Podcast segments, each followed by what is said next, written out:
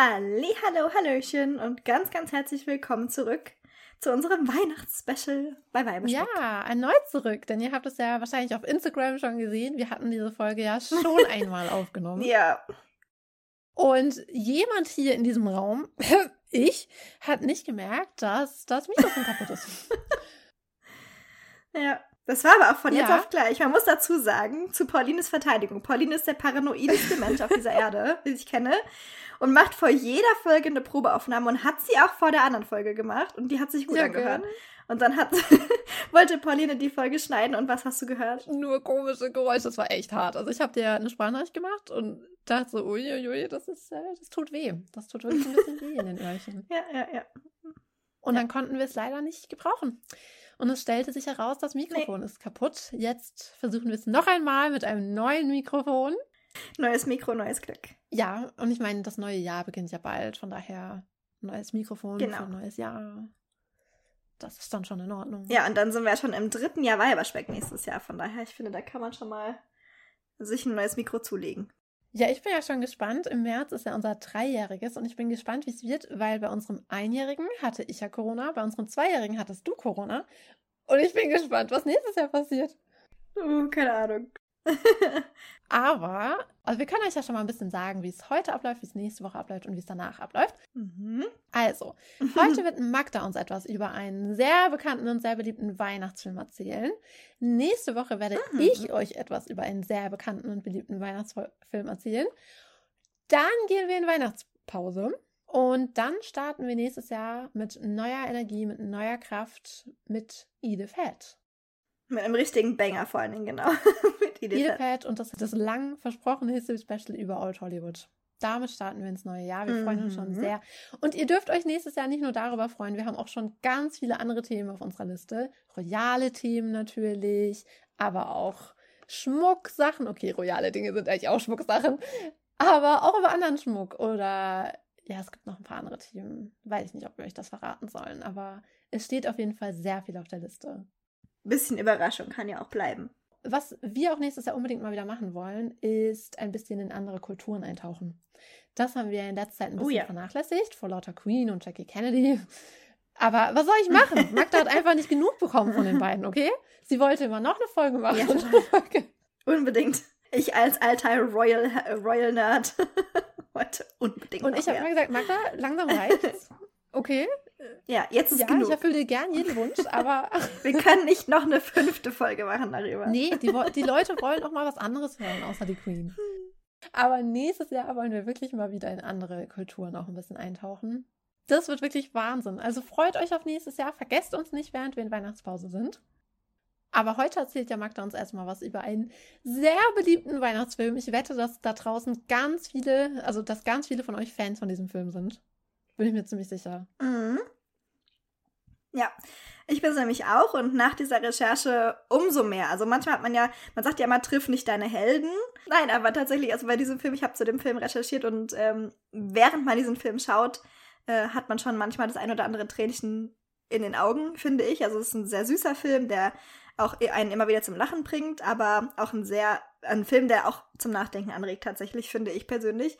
Und der doch auch ein Happy End hat und es geht alles gut aus und so. Und ähm, jetzt, wenn man die Hintergrundgeschichte des Films so kennt, nochmal umso mehr. Also die Hintergrundgeschichte hat mir Tränen in die Augen getrieben und dann habe ich den Film geguckt und der hat mir wieder noch mehr Tränen in die Augen getrieben. Also ja, naja, es geht heute um den Film Buddy, der Weihnachtself. Und ich glaube, das ist ein Film, wie Pauline gerade schon gesagt hat, den kann man, den kann man sich nicht mehr wegdenken. Der ist tatsächlich auch noch gar nicht so alt. Also manchmal gibt es ja so Weihnachtsfilme, die Beispiel Miracle on 42nd Street oder sowas, die schon das ein oder andere Jährchen auf dem Buckel haben. Der Film ist in den frühen 2000ern entstanden. Jetzt erstmal für alle, die den Film noch nicht kennen, kurz zur Handlung. Also wenn ihr den Film noch nicht kennt und wollt euch überraschen lassen, dann skippt die nächsten paar Minuten. Der kleine Buddy wird als Baby zur Adoption freigegeben und als der Weihnachtsmann in dem Kinderheim die Geschenke bringt, krabbelt der heimlich in Santas Geschenkesack und äh, ja, landet dadurch zum Entsetzen aller Beteiligten am Nordpol. Dort sind Menschen nämlich eigentlich verboten. Aber ein älterer Elf nimmt sich dann Buddys an und ja, zieht Buddy als äh, zieht Buddy groß, als wäre es sein eigener Sohn sozusagen. Buddy ist natürlich aber als Kind schon irgendwie aus allem im Elfenland rausgewachsen am Nordpol. und ist aber so naiv, dass er das irgendwie gar nicht zu bemerken scheint. Bis er dann letztendlich eine Konversation von zwei Kollegen, Elfen sozusagen, mitbekommt im Geschenkelager. Bei dieser Konversation find, findet er das alles heraus, dass er adoptiert ist.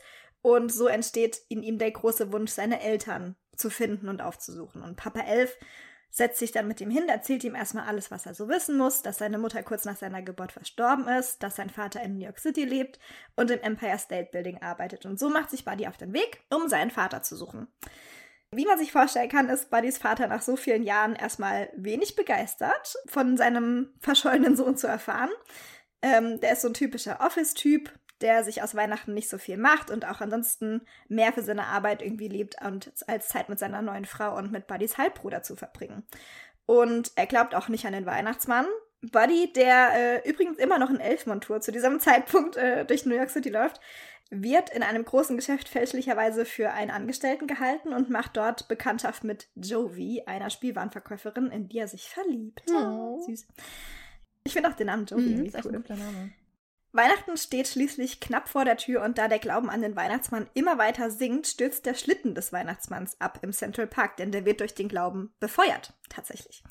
Buddy und Michael, also Buddys Halbbruder, sind ihm natürlich sofort zur Hilfe und durch einen alten Trick und mit vereinten Kräften gelingt es Buddy und seiner Familie und Jovi, den Glauben an den Weihnachtsmann wiederherzustellen und so ist das Fest gerettet und es gibt ein Happy End. Klingt natürlich jetzt im Schnelldurchlauf wahrscheinlich ein bisschen sehr wir, wenn man den Film noch nicht gesehen hat. Und wahrscheinlich klingt es auch eher wie ein Kinderfilm.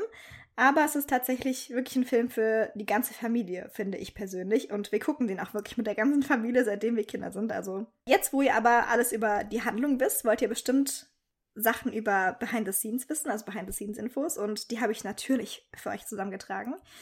Denn tatsächlich so rosig sah es um den Film gar nicht aus zu Beginn. Denn Will Ferrell, der Hauptdarsteller, hatte zu dem Zeitpunkt, als der Film ja, so durch das Studio so durchgewunken wurde und wo, nicht, wo noch nicht klar war, ob der gedreht werden soll und so, erst einen Film gedreht. Den hat man bis jetzt äh, davor die ganze Zeit nur bei Saturday Night Live gesehen. Einen Film hat er davor gedreht, der war allerdings ein Flop. Der Drehbuchautor David Barenbaum, ähm, ein jüdischstämmiger junger Mann, hatte praktisch noch keinerlei Erfahrung aber viel Talent. Ähm, der Produzent hatte auch noch keine Erfahrung, aber so viel Glück wie Santa, Haare in seinem Bart. Und der Regisseur John Favreau war zu der Zeit zwar ein relativ bekannter Schauspieler, aber als Regisseur hatte er auch erst einen Film begleitet. Also eigentlich ähm, ein komplettes Team aus unbekannten Leuten und auch unerfahrenen Leuten vor allen Dingen. Und die waren aber so schlau und haben das auch in einem Interview mal erzählt, dass sie sich dessen auch bewusst waren, wie unerfahren sie sind und haben sich dessen äh, und haben sich deswegen natürlich Leute mit ans Boot geholt, die schon sehr wohl erfahren waren in dem, was sie taten und auch sehr gut waren. Wenn euch jetzt tatsächlich mehr interessiert, wie, wie genau hier wer, über, über wen, über wie viele Ecken äh, gefunden hat und bla und tralala, kann ich euch die Serie The Movies That Made Us auf Netflix sehr empfehlen. Da gibt es nämlich eine ganze Folge über den Film, die habe ich natürlich auch geschaut. ja, der Film sieht man letztendlich, wie der Film zustande gekommen ist und wie Feuer und Flamme die Leute auch für das Projekt waren. Also das fand ich sehr süß, das zu sehen. Und man sieht auch tatsächlich, und die sagen es auch immer wieder in Interviews in dieser Folge, dass der Film definitiv mehr ein Learning by Doing Projekt war. Also zuerst mal natürlich zu den Kostümen. Wir sind ja nach wie vor ein Mode- und Kostümkunde-Podcast und kein Behind-the-Scenes-Film-Podcast. Noch nicht. Ähm die Kostüme wurden von Laura Jean Jannon designt, die zu dem Zeitpunkt schon auch sich einen Namen gemacht hatte, durchaus in Hollywood. Und ja, so hat man sich hier auf jeden Fall auf dem Gebiet jemanden ins Boot geholt, der auf jeden Fall wusste, was sie tat. Die Vision für die Kostüme des Films richtete sich wie das gesamte Produktionsdesign für den Film und der ganze Rest nach der Ästhetik von dem alten Stop-Motion-Klassiker Rudolph von dem Regisseur-Duo Rankin and Bass, bei dem die Charaktere gegen den Hintergrund des Nordpols so bunte Farbkleckse dargestellt haben. Also das Produktionsdesign von Buddy der Weihnachtself ist äh, fängt natürlich am Nordpol an, mehr oder weniger. Da ist alles sehr weiß und sehr kindlich vor allem designt. Dazu kommen wir aber gleich nochmal. Und die Elfen sind in sehr, sehr bunten Outfits gekleidet. Also es gibt keine richtige Uniform, sondern es gibt wirklich richtig schön ausgearbeitete Charaktere, finde ich. Also da hat die Kostümdesignerin auch sehr, sehr viel Wert drauf gelegt, dass man hier nicht irgendwie einen Haufen Leute sieht, die halt irgendwie Elfen darstellen sollen, aber man denkt sich, naja, gut, sondern das sind wirklich, also die, beim Designen der Kostüme hat sie darauf geachtet, dass wirklich auch hochwertige Materialien verwendet wurden, wie gekochte Wolle zum Beispiel und richtiger Fellbesatz. Sie hat mit vielen ähm, Kunsthandwerkern zusammengearbeitet, die zum Beispiel die Gürtelschnallen ähm, designt haben oder die ihr die Kostüme bestickt haben, denn die ganzen Elfenkostüme sind auch immer wieder mit Perlen, mit Pailletten oder einfach nur so mit Fäden bestickt. Und die Muster zum Beispiel, da orientiert sie sich ganz ähm, extrem an, an alten irischen Zeichen zum Beispiel. Das hat man immer wieder auch in Filmen, dass man natürlich hier nicht irgendwelche konkreten Motive benutzen darf, meistens sogar. Da kommt man meistens eher in Turbulenzen, wenn man das macht, aber man kann sich natürlich von solchen Sachen inspirieren lassen. Und das hat sie auf jeden Fall hier gemacht. Genau, und so hat sie sich eben hier für die Kostüme der Elfen von ja, verschiedenen inter internationalen und historischen Einflüssen inspirieren lassen. Also für jeden irgendwie sowas Eigenes geschaffen. In einem Interview hat sie mal gesagt, es war weniger schwer, Will Ferrell einzukleiden wegen seiner Größe. Der ist sehr groß, muss man dazu sagen, also zwei Meter groß. Sondern dass die Kostüme nicht unansehnlich oder geschmacklos aussahen. Wir reden hier immerhin über einen fast zwei Meter großen Mann in Strumpfhosen und Frack. Ja, damit hat sie nicht ganz unrecht, weil wenn man sich das jetzt erstmal so vorstellt und nichts über den Film weiß, dann wirkt das mit Sicherheit erstmal komisch. Aber das Kostüm von Will Ferrell wirkt an ihm natürlich auch mehr oder weniger. Also er war damals, wie gesagt, ein relativ unbekannter Schauspieler, aber Will Ferrell bringt so eine naive Qualität irgendwie mit, so eine ganz kindliche Qualität in seinen Schauspielen. Eigentlich fast immer, finde ich. Also egal welchen Film man mit ihm schaut, er hat irgendwie immer so was Kindliches. Und das trägt natürlich viel zu der Rolle bei. Also ist irgendwie auch so ein, so ein, so ein typisches Beispiel, finde ich, für man sollte nicht immer nur die großen Namen casten in den Filmen, sondern man sollte auch unbekannten Schauspielern irgendwie ähm, eine Plattform geben und eine Chance geben, vor allen Dingen, weil Will Ferrell als Buddy der Weihnachtself, ich hätte mir keinen anderen vorstellen können. Es gab noch ein paar andere Kandidaten, die hier irgendwie überlegt wurden und auch angeschrieben wurden, aber keiner wollte das machen, weil alle irgendwie gesagt haben, man kriegt ja dann immer das Drehbuch zugeschickt und das Drehbuch an sich war schon gut auf jeden Fall, weil, wie gesagt, David Birnbaum auch sehr be begabt war und talentiert war, aber irgendwie, weiß ich nicht, hat keiner angebissen.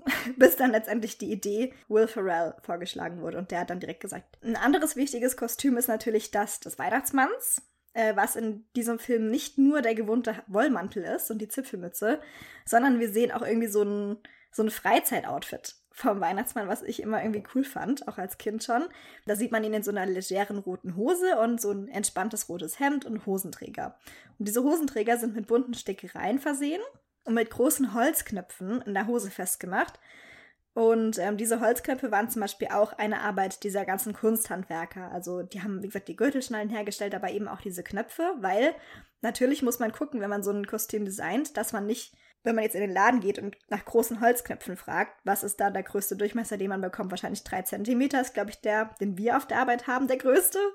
Aber das wirkt natürlich an so einem Santa mit so einem dicken Bierbauch und sowas und seinem großen Bart und sowas, wären die so ein bisschen untergegangen. Und man wollte halt ein bisschen mehr Dimension schaffen, auch hier in dem Outfit oder in dem Kostüm und hat dann jemanden beauftragt, Kostüme, äh, Knöpfe herzustellen, die groß genug waren, damit sie an Santas Kostüm eben nicht untergehen. Und ich finde es total süß, weil das Kostüm von Santa auch irgendwie so ein bisschen wirkt, als wäre es selbst gemacht und als hätte er es schon seit Jahren an. Und so wirkt irgendwie der ganze Film. Also es wirkt alles sehr harmonisch, finde ich. Es wirkt jetzt nichts irgendwie, obwohl die Kostüme sehr knallig und bunt sind, gegen den weißen Hintergrund vom Nordpol, wirkt es nicht so aufdringlich, sondern es wirkt einfach so, als ja, als wäre das einfach so. als würden die Elfen wirklich jeden Tag so rumlaufen. Und generell ist in die Kostüme sehr, sehr viel Handarbeit geflossen. Genauso wie in den Rest des Films tatsächlich. Also, wenn man sich vorstellt, Buddy als so ein riesengroßer Mensch, klar, Will Ferrell ist natürlich auch extra groß. Also, das, ja. Dann im Gegensatz zu diesen kleinen Elfen, da ist bestimmt super viel digital bearbeitet worden. Und wenn der Santa dann auf seinem Schlitten fliegt und bla tralala und, aber gar nicht tatsächlich. Also, das wollte John Favreau, ähm, der Regisseur, auch tatsächlich nur, wenn nötig auf digitale Effekte zurückzugreifen. Und so wurden tatsächlich viele Szenen am Nordpol, ähm, in der die Elfen natürlich viel kleiner sind als Buddy, mit Hilfe von Perspektivverzerrung gedreht. Es wurden zwei verschiedene Sets gebaut, auf einem, in einem Eishockeystadion tatsächlich, weil die Szenen, die man in New York sieht, sind auch tatsächlich in New York gedreht, also die Outdoor-Szenen. Dafür hatte die Crew aber nur 13 Tage, weil man sich natürlich vorstellen kann, dass in New York zu drehen sehr teuer ist und sehr aufwendig. Und deswegen mussten sie alle diese Szenen in 13 Tagen im Kasten haben. Und das haben sie auch geschafft. Und der Rest des Films wurde dann auf Soundstages, also in Studios, gedreht in Vancouver, weil es da ein bisschen günstiger ist. Und weil aber keine der Soundstages, also keines der Studios war groß genug und deswegen hat man hier kurzerhand ein Hockeystadion kontaktiert und die haben auch gesagt, ja, ist kein Problem, machen wir. Und so konnten dann zwei verschiedene Sets gebaut werden. Vom Nordpol zum Beispiel, aber natürlich auch von der Werkstatt von Santa und von dem Haus von Papa Elf und so. Und es wurden deswegen zwei gebaut, weil man die in verschiedener Größe gebaut hat. Weil man natürlich geschaut hat, dass man diese Perspektivverzerrung ist sehr, sehr anstrengend zu drehen und sehr schwierig. Und deswegen hat man natürlich geschaut, dass man zum Beispiel, wenn man Szenen nur mit Buddy hat, dass man dann ein kleines Set hat, in dem er halt besonders groß wirkt.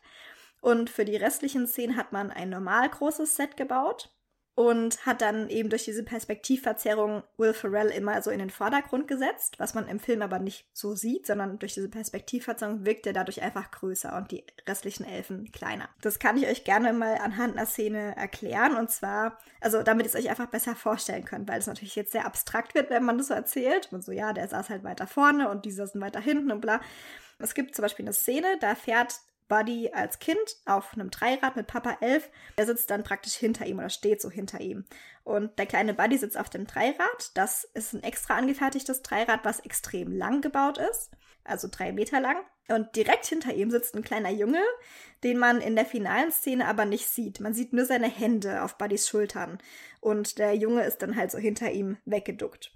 Und Papa Elf sitzt zwei Meter hinten dran und ahmt so die Bewegung des Dreirads mit. Sieht man auch ganz süß in dem Making-of zum Beispiel. Genau, also in dem Making-of sieht man das auch sehr schön, wie sie diese Szene gedreht haben und dann wie die Szene letztendlich in der Kamera aussieht im Film. Und man sieht halt, wie Papa Elf dann hinter ihm so steht und die Bewegung des Dreirads mitmacht und nachahmt. Und in der Kameraeinstellung durch diesen kleinen Jungen, der sich ja an seinen Schultern festhält, also an Buddys Schultern, sieht es so aus, als wäre Papa Elf direkt hinter ihm, hält sich an seinen Schultern fest und fährt einfach mit ihm auf dem Dreirad. Und ich finde, es ist so cool gemacht. Aber natürlich war das sehr schwierig umzusetzen, weil diese Technik einfach seit Jahrzehnten nicht mehr angewendet wurde, weil natürlich klar, mit der fortschreitenden Digitalisierung und sowas ist sowas natürlich relativ einfach nachzustellen. Das wollte John Favreau aber ganz bewusst nicht. Ich habe ja schon gesagt, er hat sich ganz bewusst dagegen entschieden, so digitale Effekte vermehrt zu benutzen, weil er einfach gesagt hat, er möchte, dass der Film gut altert. Und wenn man das sich so anschaut, finde ich, hat er auch einen sehr guten Job gemacht. Also es war, finde ich, genau die richtige Entscheidung, auf solche Sachen zu verzichten. Weil, wenn man sich andere Filme aus der Zeit anschaut, die eben sehr, sehr vermehrt auf solche Effekte zurückgegriffen haben, sieht es natürlich aus heutiger Sicht total schlecht gemacht aus meistens. Obwohl die Technik um 2000 natürlich schon relativ weit fortgeschritten war. Aber ja, ich finde, durch diese Perspektivverzerrung wirkt es einfach sehr handgemacht, was natürlich auch zu dem generellen Vibe des Films irgendwie passt. Und sehr familiär auch irgendwie. John Favreau, habe ich ja schon gesagt, hat bis zu dem Zeitpunkt nur einen anderen Film gedreht. Die Technik wurde seit Jahren nicht mehr angewendet. Also die haben sehr viel rumexperimentieren müssen und sehr viel auch falsch gemacht, sicherlich am Anfang. Und das gilt aber tatsächlich nicht nur für die Art des Films, wie der gedreht ist, sondern die generelle Herangehensweise. Ich habe ja am Anfang schon gesagt, die haben sich sehr von Rudolph inspirieren lassen. Das ist ein Stop-Motion-Film aus den 60ern, glaube ich, von einem sehr bekannten Regisseur-Duo. Und diese Ästhetik dieses Films gleicht sehr der Ästhetik von Buddy, beziehungsweise andersrum. Der andere war ja früher da. Und man hat auch am Anfang überlegt, ob man Buddy als Stop-Motion-Film komplett drehen soll da haben dann die Anwälte schon direkt gesagt, so, nee, das kriegen wir nicht durch, das ist zu nah am, am, an der Inspiration, also das grenzt schon wirklich an Plagiat. ähm, und das, damit hatten sie aber immer wieder ein Problem. Also der Film war immer wieder mit so Plagiatsvorwürfen ähm, konfrontiert. Unter anderem zum Beispiel eben auch wegen der Kostüme, weil die Kostüme von Buddy zum Beispiel dieses grüne Kostüm, was man eben von ihm kennt, die gelbe Strumpfhose, das grüne Frack, der weiße Felsbesatz oben an dem Kragen und dann eine grüne Mütze drauf. Das ist exakt das gleiche Outfit, was der Hauptcharakter in Rudolph trägt. Und äh, man hat dann auch überlegt, ob man nicht irgendwie eine andere Farbe wählen könnte für die Jacke zum Beispiel, also dass man die gelbe Strumpfhose vielleicht beibehält, aber eine blaue Jacke einsetzt. Da war aber schon ein Großteil des Films im Kasten, was natürlich für das Studio sehr große Einbußen bedeutet hätte, wenn man alles nochmal neu gedreht hätte. Dann haben sie überlegt, wir drehen einfach mal probeweise an dem Drehtag, den wir jetzt gerade haben. Wir machen schnell ein blaues Kostüm, ein blaues Frack, mal eben schnell, klar, wie das so ist bei Kostümdesignern. Und drehen eines die Szene mit dem mit der grünen Jacke wie gewohnt und einmal nochmal nur zum Testen mit der blauen Jacke und dann hat aber kollektiv wurde beschlossen, nee, das sieht nicht gut aus, weil man es einfach für das Auge, man ist das Auge ist es so gewohnt, diesen Look von Buddy der Weihnachtself zu sehen mit der grünen Strumpf, äh, der gelben Strumpfhose und der grünen Jacke, dass es total komisch gewirkt hat. Die Idee wäre dann gewesen, die Szenen, die man noch hätte, also die man noch drehen musste, mit der blauen Jacke zu drehen und die Szenen, die schon im Kasten waren, eben nochmal nachzubearbeiten, sodass es dann aussieht, als wäre die Jacke blau. Aber das wäre natürlich total aufgefallen, weil ja, wie gesagt, für den Rest des Films fast gar keine digitalen Effekte benutzt wurden. Also wenn der äh, Weihnachtsmann fliegt in seinem Schlitten, natürlich, klar, das muss man natürlich irgendwie digital nachbearbeiten, weil ja, der Weihnachtsmann ist natürlich nicht real, klar, wissen wir alle. nee, es kommt ja das Christkind und nicht der Weihnachtsmann. Genau, ja, es kommt natürlich das Christkind. Deswegen ist der Weihnachtsmann nicht real und deswegen musste man das irgendwie anders nachstellen. Nämlich mit digitalen Effekten, klar. Aber das wäre natürlich in der Gesamtsumme der Dinge so herausgestochen, dieses blaue Kostüm.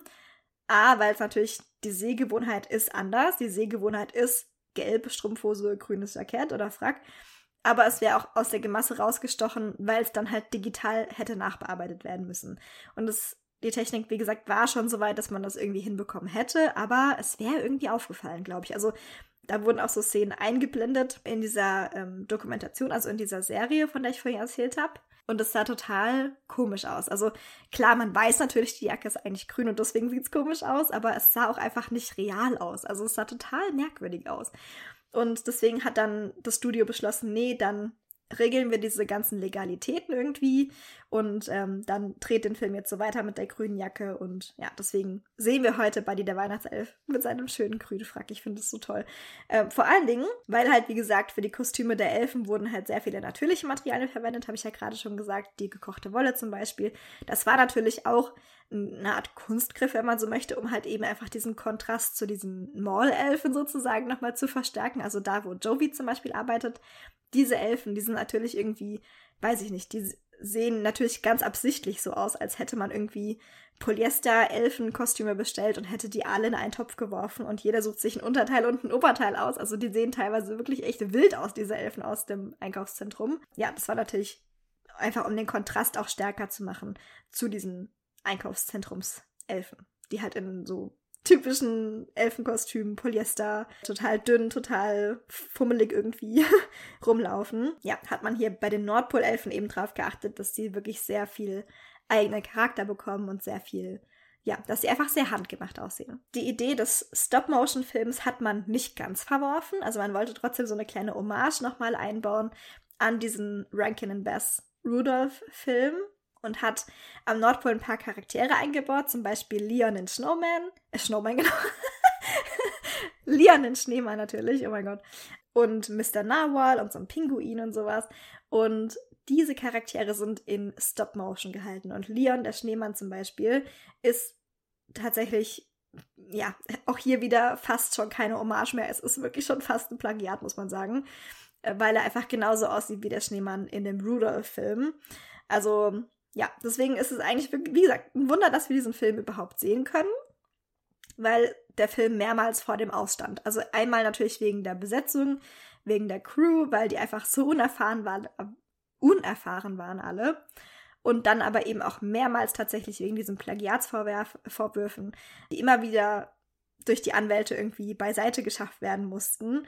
Also ja, und das Studio hat tatsächlich auch einmal den Produzenten gefragt, also der wurde zu dem Studioboss ins Büro zitiert und hat dann mit ihm gesprochen und so. Und dann hat der Studioboss ihn halt einfach wirklich gefragt, von New Line Cinema übrigens war das Studio, und äh, hat ihn dann gefragt, so ja, also mal ganz ehrlich, Hand aufs Herz, das ist doch ein Scheißfilm, oder? Also was ihr da dreht, ist doch wirklich, das ist ein Kinderfilm. Ich weiß nicht, ob das die Arbeit überhaupt wert ist und bla und tralala.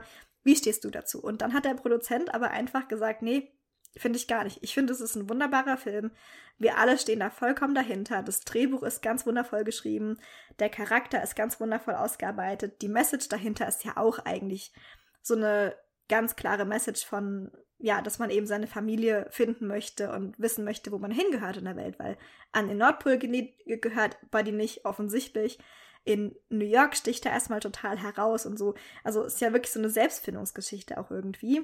Und es hat dem Studioboss dann wohl so imponiert, dass er das auch ganz ruhig einfach gesagt hat. Nee, ich finde, das ist ein cooler Film. Ähm, es macht total Spaß, das zu machen und es wird mit Sicherheit auch ein guter Film werden. Wir brauchen halt Leute, die Ahnung haben von dem, was sie tun. und davon war der Studioboss wohl so imponiert, dass er dann ja gesagt hat, macht, dann macht weiter. Aber ja, also diese Story tatsächlich mit diesem, mit dieser Vatergeschichte, dass Buddy eben seinen Vater finden möchte und sowas, das wird auch nochmal ganz süß erklärt in, in dieser Folge von The Movies That Made Us, weil David Barenbaum tatsächlich relativ jung auch seinen Vater verloren hat. Und das ja. war eben so seine Motivation, diese Story irgendwie zu schreiben. Für sich selbst, aber auch für seinen kleinen Sohn, der war zu der Zeitpunkt noch ganz klein, äh, zu dem Zeitpunkt. Und John Favreau, also der Regisseur, war damals auch noch nicht so lange Vater, als der Film gedreht wurde. Also es ist irgendwie so ein richtiges Herzenpro Herzensprojekt und das merkt man total, finde ich. Also John Favreaus äh, kleiner Sohn ist auch tatsächlich der kleine Buddy, den wir da einmal sehen ähm, als Kind. Und die kleine Tochter von war das nicht auch der Produzent? Das habe ich mir jetzt nicht aufgeschrieben, aber es sind auf jeden Fall ein paar Kinder auch involviert, die man da in dem Film dann auch sieht, in der einen oder anderen Rolle, was ich total süß finde. Also es ist wirklich so ein kleines, ja, so ein Familienfilm, den man mit der ganzen Familie gucken kann, an dem aber auch wirklich die ganze Familie irgendwie beteiligt war zu machen. Finde ich ganz süß. Ja. Das ist echt voll schön. Ja, genau. Ja, ähm, ich bin ganz berührt von diesem Film. Nein, also ich finde es wirklich, wir gucken den auch immer äh, richtig gerne, meine Familie irgendwie, so um die Weihnachtszeit. Manchmal können wir es auch gar nicht erwarten, muss ich auch zugeben, wenn ich einen richtig schlechten Tag habe, gucke ich den auch manchmal im Sommer schon, weil ich den Film so schön finde. Und ich weiß nicht, es ist irgendwie auf den ersten Blick denkt man sich, naja, gut, ist halt so ein, so ein, klassischer amerikanischer Weihnachtsfilm, wo es halt nur um Konsum geht oder bla und tralala, aber es ist eigentlich das genaue Gegenteil. Es geht eigentlich wirklich darum, Zeit mit seinen Liebsten zu verbringen, dass man den anderen schätzt, so wie er ist und nicht versucht zu verändern und dass man eben die Zeit auch wertschätzt, die man miteinander hat. Und das finde ich eine so schöne Message, dass ich mir das jetzt nicht nehmen lassen wollte, euch den Film heute vorzustellen. Voll schön. Also, Gell? ich meine, ich habe den Film erst einmal gesehen. Ja. Aber dank dir, also dank deiner Begeisterung, werde ich ihn jetzt auf jeden Fall noch ein zweites Mal sehen. Ja, ich bin mal gespannt, was du dann sagst. Weil ich finde schon, also, ich meine, ich hatte, wir hatten den Film damals auf DVD, muss ich sagen. Und ich bin ja schon immer so ein Nerd gewesen. Also ich habe auch damals natürlich, als wir den auf DVD hatten, das Making-of geschaut, wie man das halt so macht. Und die Deleted Scenes und so weiter und so fort. Und das war, damals fand ich das schon total beeindruckend, wie, mit was für einer Geduld die das irgendwie versucht haben, mit dieser Perspektivverzerrung zum Beispiel. Dass sie sich da, die wussten, die haben nicht viel Zeit. Natürlich hat man immer so einen, so einen Dreh Plan, an dem man sich auch halten sollte natürlich. Aber die haben sich davon gar nicht aus der Ruhe bringen lassen und haben dann jemanden eben an Bord geholt, der ein erfahrener Kameratechniker war und so weiter und so fort. Und der hat denen dann auch geholfen. Und äh, ja, im Film, wenn man das so sieht, kriegt man natürlich von diesen ganzen Struggles überhaupt nichts mit. So hinter den Kulissen und auch gerade bei David Barenbaum, dass es halt auch so ein persönliches Thema für ihn ist, für den Autor. Aber ich finde, wenn man das natürlich weiß, sieht man den Film nochmal mit ganz anderen Augen. Also bei mir bleibt eh, ich bin sowieso ein sehr emotionaler Filmgucker. Nicht, dass ich jetzt heule wie ein Schlosshund, aber mir kommen schon bei vielen Filmen die Tränen. Aber ich glaube, wenn ich diesen Film das nächste Mal gucke, dann gibt es da kein Halten mehr.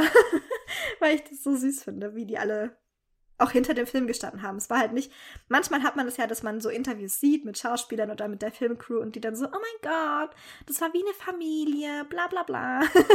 und man denkt sich, ja, okay, genau. Und wie oft hast du mit dem telefoniert, sind die die Dreharbeiten beendet sind? Wahrscheinlich einmal oder so. Aber bei diesen, äh, bei der Filmcrew zum Beispiel war das äh, sehr ausgeprägt, finde ich, bei diesem Film, dass man wirklich das Gefühl hatte, haben das füreinander gemacht. Also gar nicht unbedingt des Geldes wegen oder der Erfahrung wegen, sondern die haben das wirklich füreinander gemacht. Also alle irgendwie für David Barenbaum und alle haben auch hinter John Favreau gestanden, hinter dem Regisseur und haben gesagt, hier, du hast erst eine Film gemacht, das wissen wir.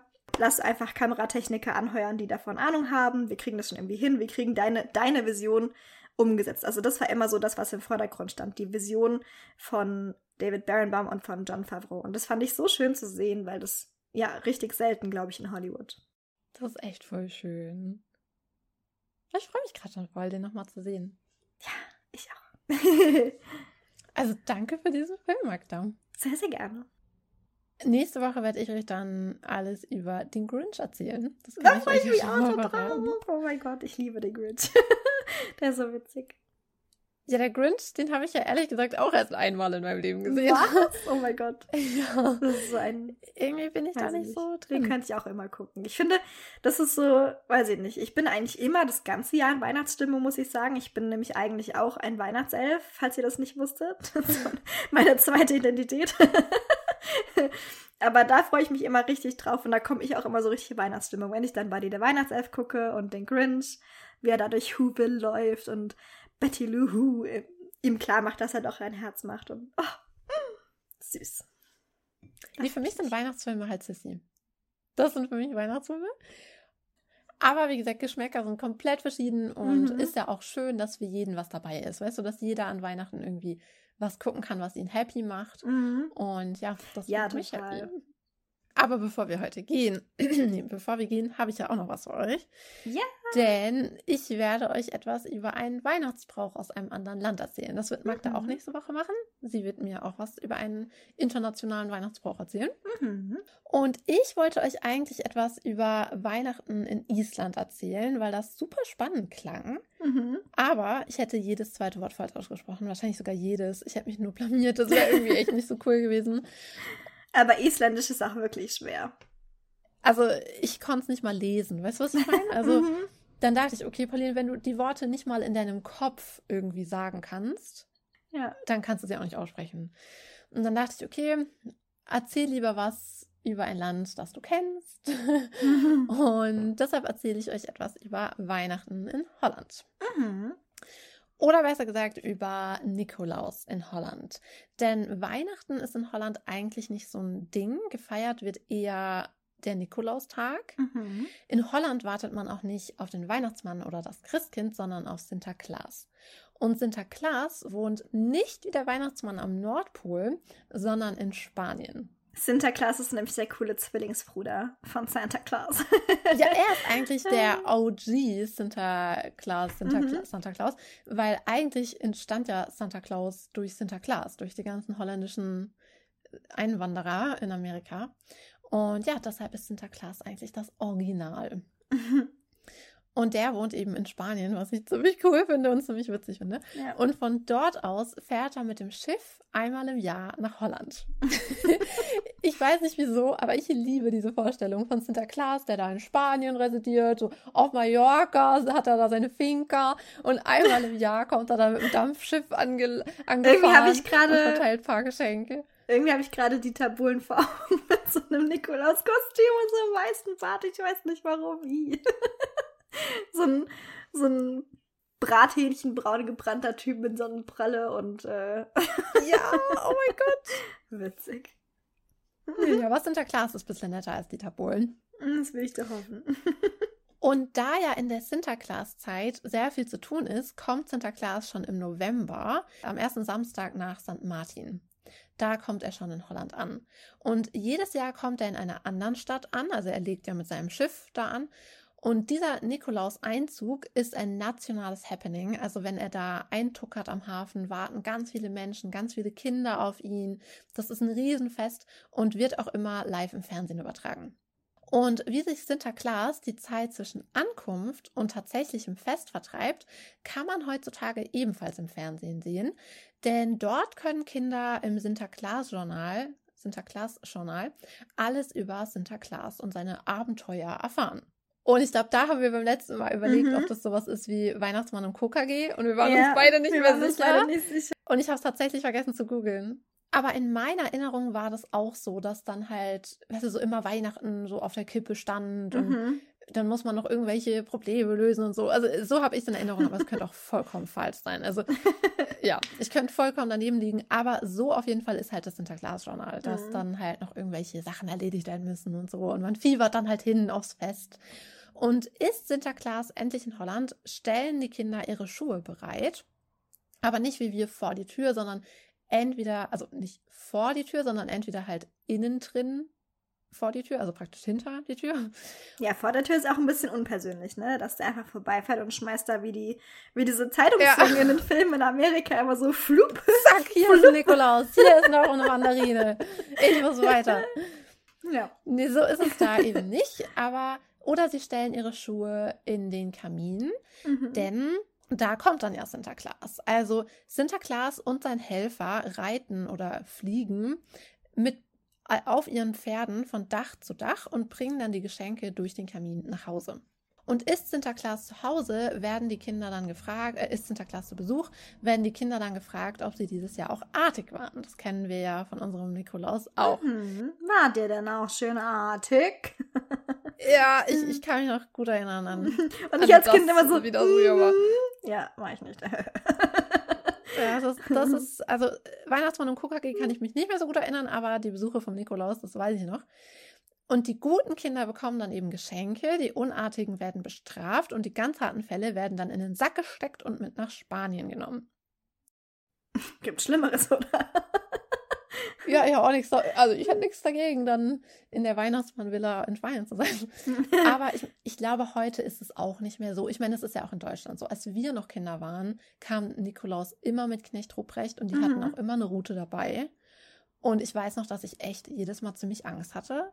Mhm. Aber heute ist, ich meine, ich weiß natürlich nicht, ich habe keine Kinder, ich weiß nicht, wie das heute ist im Kindergarten, wenn da der Weihnachtsmann, äh, der Nikolaus kommt. Aber ich kann mir nicht vorstellen, dass es heute noch ein Ding ist, dass ein fremder Mann mit einer Rute kommt und nee. dir androht, dich zu verhauen. Also ich glaube nicht, dass es heute noch so ich ist. Ich denke nicht. es würde mich sehr verwundern, sagen wir es mal so. Und in Holland ist es heute auch nicht mehr so, wie es früher war. Bescherung findet dann am, Nikolaus äh, am Nikolausvorabend statt, also am Packjesabend, also am 5. Dezember. Mhm. Und was ich ganz süß finde, irgendwann wird man ja älter und kann sich nicht mehr auf Sinterklaas verlassen. Man muss selbst ein Geschenk besorgen.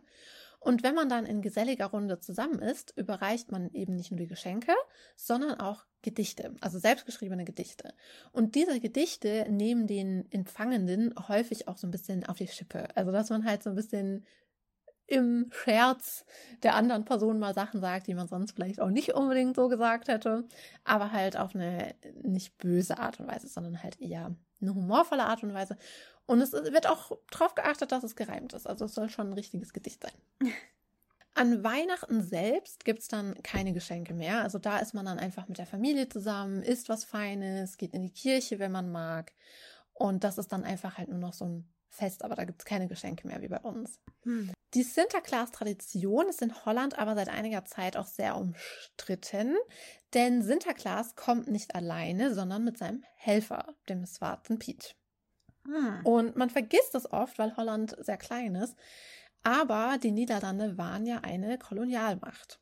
Und auch keine Und kleine. Nee, also, die hatten wirklich, ja. die hatten Macht. Also kann man wirklich. Ja. Ja, ich finde, man vergisst es wirklich ganz mhm. schnell. Man denkt dann meistens so an. Oh ja, das ist so Holland. So. Ja, ja. Ja, ja, die zwei Leute, die da leben, was sollen die schon gemacht haben auf ihren Fahrrädern? Nee, nee, die haben schon ordentlich Furore gemacht in der Kolonialzeit. Ja, ja, und das wird echt schnell vergessen. Und ich meine, du kannst ja auch mal sagen, wenn du heute einen weißen Sinterklaas durch den Schornstein rutschen siehst, zusammen mit seinem schwarzen Helfer, weil Svarta Piet heißt er ja, weil er schwarz ist. Mhm. Welches Gefühl erweckt das bei dir? Weil du musst ja bedenken, Sinterklaas, der weiße Sinterklaas, ist der, der dir die Geschenke gibt.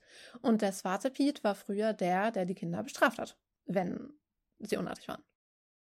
Also wenn ich das bei Netflix sehen würde, würde mir als erstes durch den Kopf gehen, oh, die haben versucht, inklusiv zu sein, aber es ist ihnen irgendwie nicht so richtig geglückt. aber ich glaube, im echten Leben sehe das doch schon ganz anders aus. Und so wie ich deinen Tonfall höre und wie wir es auch letzte Woche schon besprochen haben, das ist ja alles nichts Neues. aber nein, da steckt ja natürlich was ähm, schon auch Grausames dahinter. Also, ja. Ja, und also in Holland wird über seine Person, also die Person des schwarzen Piets, sehr hart gestritten. Mhm. Und es gibt da wirklich zwei sehr, sehr, sehr extreme Lager. Das eine will sich eben seine Weihnachtstradition nicht wegnehmen lassen und das andere will nicht jedes Jahr aufs neue rassistische und kolonialistische Gedanken auf der Straße sehen, weißt du, Gedankengut mhm. auf der Straße sehen. Und vor allem, was man ja auch nicht vergessen darf, weißt du, die ganze Welt redet seit ein paar Jahren, Gott sei Dank, endlich offener über solche Themen und offener über Rassismus und wird auch ein bisschen sensibler dem gegenüber, mhm. Gott sei Dank. Und weißt du, die ganze Welt redet über Blackfacing und dass es gar nicht geht. Und Holland malt einfach jedes Jahr einen Haufen Leute schwarz an mhm. und schickt die auf die Straße. Das ist halt, ähm, ja, da habe ich schon so ein bisschen das Gefühl, als ob diese ganzen Debatten der letzten Jahre da ein bisschen an denen vorbeigegangen ja, wären. Ja, irgendwie, irgendwie hat Holland seit ein paar Jahren den Fernseher nicht mehr eingeschaltet, kann das sein? Ja, anscheinend ist es wirklich ein bisschen hart. Und dieser Streit, also ich glaube, das kann man sich nicht vorstellen, wenn man es noch nie so mitbekommen hat, aber dieser Streit wird wirklich sehr erbittert geführt, also sehr erbittert. Und sogar die UN hat sich mittlerweile schon eingeschaltet. Also das ist in Holland wirklich ein Riesenthema, diese, diese Person des schwarzen Piets. Mhm. Ich habe eine sehr klare Meinung dazu, denn ich frage ja. mich halt auch, wo würden wir denn eigentlich hinkommen, wenn wir niemals eine Tradition hinterfragen würden? Also, weißt du, ich denke mir halt, nur weil irgendwer irgendwann mal irgendwas gemacht hat, muss man das ja nicht bis in alle Ewigkeit so weitermachen. Aha. Also, das ist doch das Schöne an uns Menschen und an der Tatsache, dass wir ein funktionables Gehirn haben, dass wir es benutzen können und Dinge auch mal hinterfragen können und uns fragen können, hey, macht das heute eigentlich noch so Sinn? Ja, können, Pauline. Heißt ja nicht, dass man es muss, oder? Ja, anscheinend wollen das viele nicht, weil das ja. ist halt immer so das Ding. Ich habe viele Interviews auch gesehen schon von Leuten, die dann so auf der Straße gefragt werden, so was ist deine Meinung dazu? Und eigentlich haben die Leute nie, ne, nie ein Argument. Das ist halt immer nur, ja, das war doch schon immer so. Wo ist das Problem? Das war doch schon immer so. Ich denke mir so, ja, super. was ist das für ein Argument? Nee, nee, nee, das ist kein Argument. Wenn wir alles so handhaben würden, dann hätte mein Mann meinem Papa ja auch Geld zahlen müssen, dass er mich hätte heiraten dürfen. Hätte wahrscheinlich gar nicht heiraten dürfen äh, oder andere Dinge. Also, nee, das ist kein Argument, weil wir es schon immer gemacht haben, ist kein Argument, Leute, für nichts. Also, bitte. Aber in den Augen von vielen Menschen, die halt ihre Traditionen nicht weggenommen bekommen haben wollen, in deren Augen ist das halt auch nicht rassistisch, sondern viele sagen dann halt, nein, nein, der schwarze Piet ist nicht schwarz, weil er, weil er ein Sklave ist, weil das ist ja das, was man sehr schnell damit assoziiert, wenn man das sieht. Wenn man den Gesicht halt auch komplett schwarz anmalt, ja. Wundert mich ja, Assoziation auch nicht, wenn ich sagen kann, aber gut. Vor allem früher, das wird heute nicht mehr so gemacht, aber früher hatten sie auch oft so, so stereotypische Dinge an und diese goldenen Ohrringe und so, mm, weißt okay, du? Ja. Da war es halt noch deutlicher und mhm. viele sagen halt, nein, nein, nein, nein, nein, der ist schwarz, weil er durch den Schornstein rutscht und das ist Ruß. Aber jetzt mal ganz ehrlich, wir hier in Deutschland kennen das ja auch von Karneval und so. Wenn du einen Schornstein, also jemand siehst, der einen Schornsteinfeger darstellen soll, mhm. die sind ja auch voller Ruß, aber der ist ja nicht komplett schwarz dann angemalt, sondern nee. der hat halt so ein bisschen Schmutz im Gesicht. Und ich glaube, wenn der schwarze Piet einfach nur ein bisschen Ruß abbekommen haben soll, würde er anders aussehen. Mhm. Ja, es ist halt immer eine Sache, es sind so manchmal so kleine Nuancen, weißt du, wenn jetzt jemanden da hinstellst und nennst ihn Swarte Pete und machst ihm so ein bisschen Asche ins Gesicht, dann ja, ist die erste Assoziation, oh, das ist jemand, der durch den Schornstein gerutscht ist und deswegen heißt er so. Aber erste ja. Frage, warum ist dann Santa nicht auch mit Ruß vollgeschmiert? Mal ganz also ganz plakativ gefragt. Und zweite ist halt, wenn du jemandem das Gesicht wirklich komplett schwarz, schwarz anmalst, und mit stereotypischen Accessoires behängst, die halt wirklich stereotypisch für die dunkle Community zum Beispiel stehen, für die schwarzen, äh, schwarze Community, dann ist es halt wirklich, dann ist es nicht ein Schornsteinfeger, dann ist es Blackfacing und dann ist es einfach ganz offensichtlicher Rassismus. Es tut mir leid. Also, hallo? Wo kommen wir denn da hin? Ja. Das ist so ein schwieriges Thema. Aber es kann natürlich auch sein, dass diese ganze Debatte irgendwann sich so ein bisschen selber auflöst, weil in den letzten Jahren das Weihnachtsfest mit dem Weihnachtsmann und Co. immer beliebter wurde in Holland mhm. und dem Nikolaus, also Sinterklaas, auch so ein bisschen den Rang abläuft hier und da. Okay. Und wer weiß, vielleicht mhm. erledigt sich dadurch die Debatte von alleine. Aber ich hoffe es eigentlich nicht, weil ich finde diese Tradition vom Sinterklaas, der mit dem Schiff aus Spanien kommt, ich finde das so cool und mhm. das ist so eigen, weißt du? Ja ja, es ist eigentlich schade, wenn man dann schon fast hofft, dass solche Traditionen irgendwie aussterben, einfach weil sich dann bestimmte Debatten erledigt haben. Es ist doch schade, dass man so denkt irgendwie. Aber ich kann schon verstehen, wenn man sagt, oh, boah, lieber, die sollen lieber diese Tradition von Santa Claus irgendwie annehmen und der am Nordpol wohnt und Land, tralala, weil sich dann so eine Debatte erledigt. Aber, also, weil das kann ich wirklich nicht verstehen, wenn es einem um die Tradition geht hier mit dem schwarzen man deswegen nicht möchte, dass der verändert wird oder sogar komplett gestrichen wird, dann ist man halt wirklich komplett auf der falschen Seite. Also, weil dadurch stirbt die Tradition ja erst recht irgendwie aus. Und dadurch sind ja auch noch alle froh darum, dass es ausstirbt. Du, ich meine, das ist so, so eine vertragte Logik irgendwie. Keine Ahnung. Ich meine, wer weiß, weil viele Gemeinden machen das ja mittlerweile, dass sie ihren schwarzen Piep nicht mehr schwarz anmalen, sondern eben zum Beispiel Ruß ins Gesicht machen mhm. oder ihn grün anmalen oder so. Also, dass man halt dann einfach, ja, andere Darstellungen findet. Und das, glaube ich, ist eine sehr zukunftsfähige mhm. Version.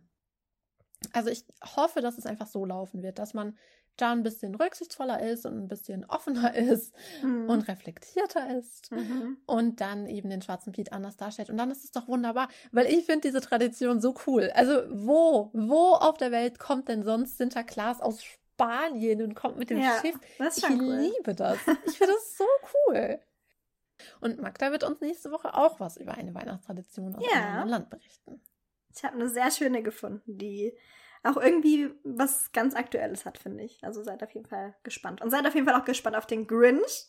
Hm? Ich liebe den Grinch. ja, ich glaube, das wird eine coole Folge. Ja. Also wir hoffen, die Folge hat euch gefallen. Ich bin mal gespannt, wenn ich jetzt gleich die Aufnahme höre, wie das neue Mikrofon so ist. Ja, oh ja, da bin ich auch mal drauf gespannt. Stimmt, hat schon wieder ganz vergessen. Ja, aber solange es nicht kaputt ist und keine seltsamen solange es überhaupt was aufnimmt, ist es ja schon mal eine Verbesserung zu dem alten dann, ja. ja, also man muss ja für alles dankbar sein, nicht wahr? Genau. Dann wünschen wir euch schon mal eine ganz, ganz schöne Vorweihnachtszeit bis mhm. nächste Woche. Dann bis in ein paar Tagen, ihr Lieben. Bis zum nächsten Mal. Ciao, ciao. ciao, Kakao.